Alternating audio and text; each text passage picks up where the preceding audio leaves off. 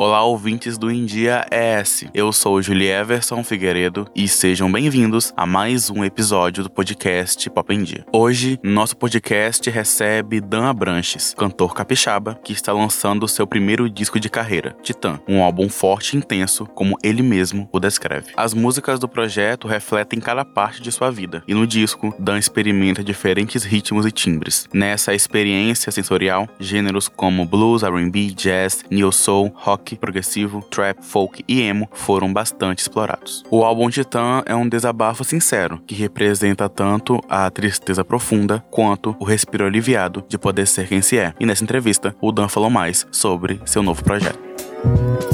Cause I was ready to put an end my own life And thinking out to myself The cure came didn't expect it to be real Everyone deserves a chance to restart It's I feel my days and days, you contemplate, you change, you spun your mind and blind and infused. Don't lie, don't hide mistakes. Everybody's here to be forgiven, it's typical. Você está lançando o seu novo álbum Titã. O título vem do grego, que significa gigante. Gostaria de saber o que essa palavra representa para você. O que te faz se sentir um gigante? Eu escolhi esse nome Titã porque ele, além de representar a palavra gigante, ele também fala um pouco sobre essa parada mais espacial, galáxia e afins e outros planetas. E no meu primeiro EP eu já vinha com o conceito de cada música ter um nome de uma pedra, né? Tipo Ruby, Quartz, Gold e enfim. E aí nesse Titã a gente quis ter o tema mais de galáxia e o nome representou também tudo que eu passei é, até chegar nesse álbum, todo o processo que me fez desabrochar e desconstruir muita coisa até chegar nesse trabalho e a coragem de soltar ele pro mundo, né? Você mesmo definiu o álbum como intenso. Nele é explorado várias fases da sua vida e você trouxe à tona temas delicados como suicídio, depressão, ansiedade, paranoia e também o sentimento de libertação. Como foi a produção desse trabalho e como foi se deparar com todos esses sentimentos ao longo desse processo? Sim, a produção desse disco começou em final de 2018, 2019,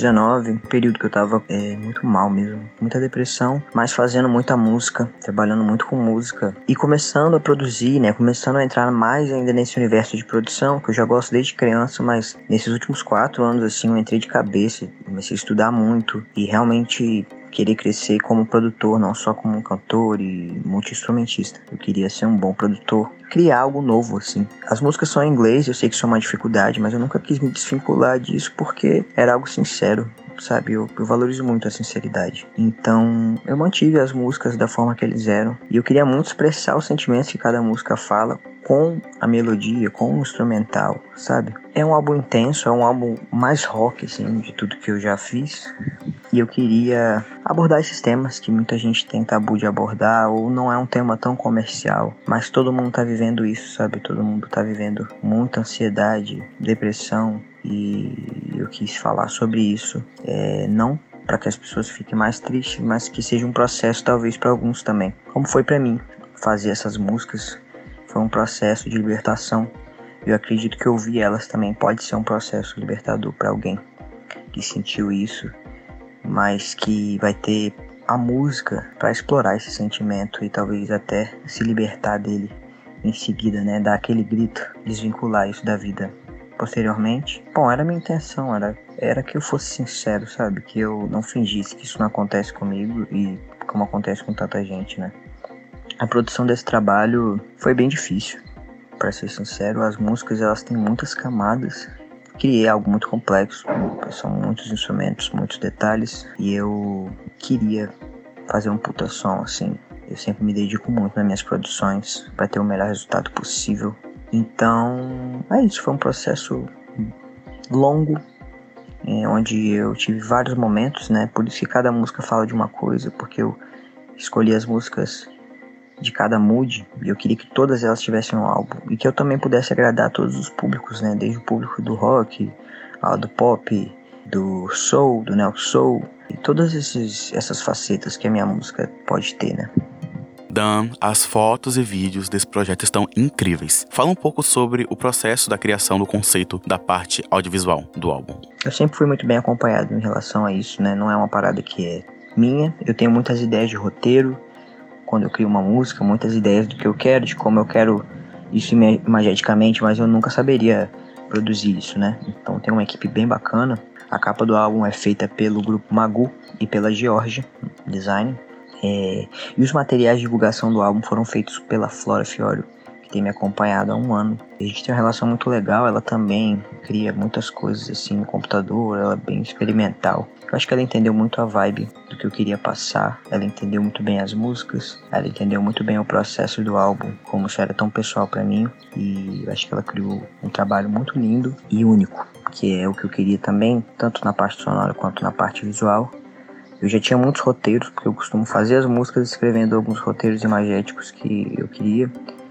Então a gente criou uma história mesmo. Eu dei tudo que eu tinha para ela e ela, pô, vamos bolar uma história assim. E a gente foi juntando ali nossas ideias e criando é, o vínculo do álbum, né, como um todo, sabe? Conectando o álbum, conectando a história desse personagem que passa por uma transição e por períodos sombrios e períodos alegres e períodos energizantes e, e, tipo, tem todos esses sentimentos ali, coração partido e de tudo, tudo. O álbum, cada música, se você ler ali a letra, você vai ver que cada música tá falando de uma coisa, mas é um mesmo personagem, né? A representatividade é algo presente no seu trabalho. Como é ser um homem trans fazendo arte em um país transfóbico como o Brasil? Quais os tipos de preconceito você já enfrentou no mercado musical? Antes de transicionar, eu não, não levantava nenhuma pauta assim porque eu não me identificava com muitas pautas. Então, a partir daí que eu realmente me assumi, porque eu já era um artista, eu tinha muito receio né, de me assumir. Como que as pessoas todas que já me acompanhavam iam ver isso, eu ia ser respeitado ou não. Então, hoje eu me posiciono mais dessa forma. Eu, eu quero que as pessoas saibam que eu sou um cara trans e que pessoas como nós estão aí, que a gente faz também arte, que a gente também tem que existir aí dentro da sociedade, fazendo todos os tipos de trabalho. Eu quero que se desmistifique a nossa existência isso para mim é importante. Acho que em relação ao preconceito, é, pelo menos é, na minha visão como homem trans, né, eu não posso falar por mulheres trans e, e nem por pessoas é, negras e tal, mas na minha visão como homem trans é que a gente é muito apagado, a gente não existe, a gente não tem, a gente não sofre a violência né, que uma mulher trans sofre. Talvez sofre bem menos, né? Vamos dizer assim. Mas a gente é muito apagado e isso é muito triste, sabe? Saber que você tá fazendo um trampo, uma correria e tal, e o seu trabalho não tem relevância, não pela qualidade dele, mas por quem você é, sabe? Porque você não é um padrão ali, esse gênero, é, que comercialmente é algo mais interessante, né? Se você olhar a indústria brasileira, é, a gente tem drag queens, a gente tem até poucas, mas tem algumas mulheres trans no mercado, mas praticamente não temos homens trans, né? É, posso contar nos dedos quantos homens trans têm um pouco mais de destaque na música hoje eu particularmente consegui o destaque após participar do programa The Voice, né? Eu já tinha meu trabalho, tinha meu público, mas só assim que eu consegui ter um pouco mais de respeito e mesmo assim nada comparado a qualquer outro artista que foi no The Voice, que é esse gênero que tem ali padrões, né? Que segue os padrões. Então para mim é tudo um pouco mais difícil. Eu pô, tenho 30 anos, faço música desde criança e profissionalmente há 5 anos. E ainda me sinto desvalorizado, me sinto apagado em muitas questões. Mas sigo tentando, sigo meter na cara. Você participou em 2019 do The Voice Brasil. De que forma a participação no programa impactou a sua carreira? O The Voice foi uma experiência muito massa. Eu nem esperava o que foi, porque, sinceramente, o que mais me valeu, assim, foram as pessoas que eu conheci lá, os artistas, as trocas. Para mim foi o mais lindo. Eu não tava lá para disputar com ninguém, eu não tenho essa vibe. O The Voice, assim, foi uma oportunidade que surgiu. Eu decidi abraçar ela, esse convite, e foi bem interessante hoje, até hoje eu guardo todos esses contatos que eu fiz na música e é aquela coisa, né? É algo que agrega muito ao currículo musical de alguém, né? Então sinto que hoje eu tenho um pouco mais de respeito na cena, né? Tenho um pouco mais de atenção, vamos botar assim, né? Porque um programa de alcance nacional é o, é o que pode fazer. Além de tudo, todo o aprendizado técnico mesmo, né?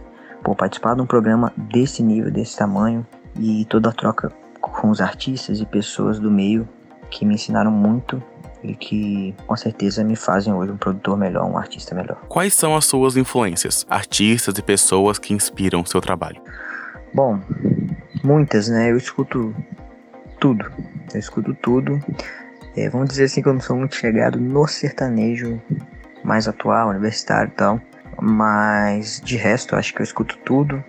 Eu, quando criança, escutava muito pagode e sertanejo, no caso. Depois eu fui moldando mais, comecei a escutar bastante coisa internacional. E depois voltei para minhas raízes brasileiras, né?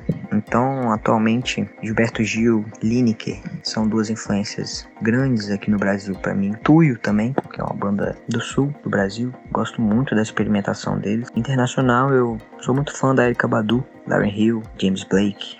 É uma infinidade, mas posso dizer talvez que o meu artista preferido é o Bob Marley e The Wailers, que é a banda que ele acompanhava, né? É algo que me, me toca muito. Não sei se chega a influenciar no meu som, mas é, eu amo, amo, me conecta muito. Enfim, é uma infinidade de coisas. Alcione, eu amo Alcione, eu amo.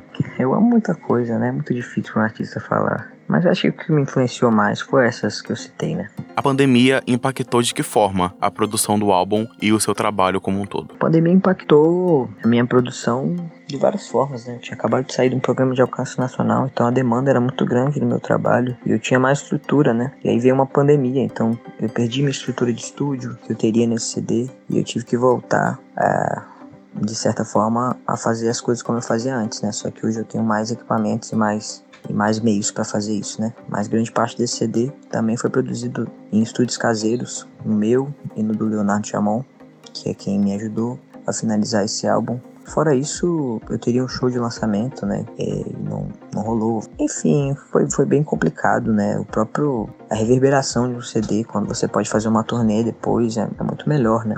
Mas em geral, assim, eu voltei para os básicos. Eu aprendi, assim, na minha carreira eu sou um artista independente e eu não, não me deixo parar por falta de recurso ou por qualquer coisa. Eu vou até o fim que eu faço. Fui até o fim nesse CD. Por mais que ele tenha demorado muito, tivesse, tiveram muitos processos impeditores assim, no, no meio do, do rolê. Mas eu fui até o final porque eu sei quanto ele é importante para mim e é um marco mesmo na minha carreira e na minha evolução como artista. Dan, para encerrar, você poderia deixar uma mensagem aqui para o público do India ES Bom, galera do India S, queria mandar um beijo grande para todos vocês que estão ouvindo. Eu espero que vocês gostem do álbum e que traga algum sentimento para vocês, que vocês se, se joguem de cabeça, que sintam, porque sentir às vezes é importante, é bom. É, por mais que doa um pouquinho, sentir é importante e se, se permitir também. Então, um beijo grande e até mais. Muito obrigado, Dan Branches, pela entrevista. E por hoje é isso, pessoal. Agradeço pela atenção de vocês. Eu vou ficando por aqui, mas vocês sabem que podem continuar acompanhando os outros conteúdos do India ES no site endiaes.com.br ou nas redes sociais. É só buscar por arroba endiaes. Até a próxima. Tchau.